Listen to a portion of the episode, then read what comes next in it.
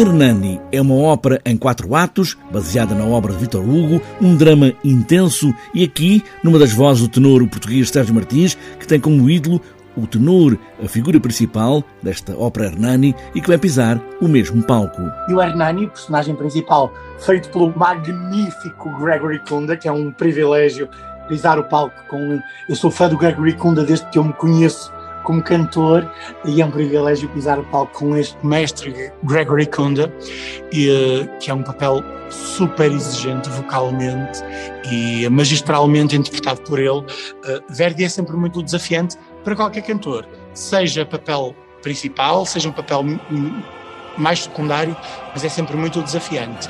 Para mim, eh, é, é, sempre um desafio muito bom porque é um papel novo, é a minha estreia a fazer esta ópera, portanto foi uma descoberta, uma redescoberta desta música, porque eu já tinha ouvido a ópera, mas foi uma redescoberta e uma descoberta do papel em si.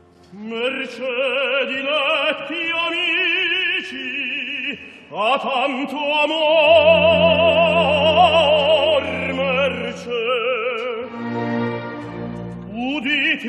tutti dei mio cor gli affanni e se voi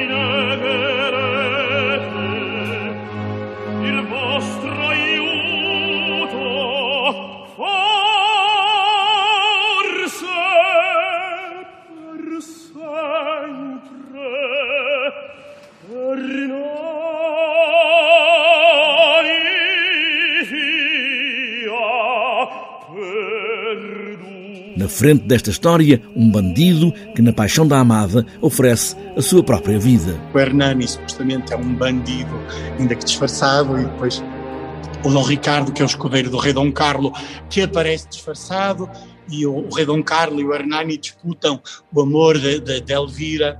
Uh, é, é, um enredo, é um enredo muito até oleodesco quase, na altura da escrita, da, da escrita da, do Verdi.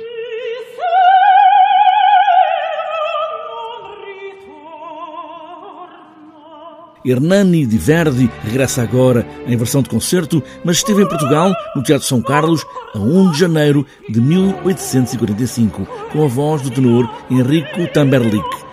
Nesta ópera, Verdi coloca o protagonismo das vozes a solo mais do que no coro, embora também tenha um papel importante e nestas récitas de São Carlos também vai lá estar.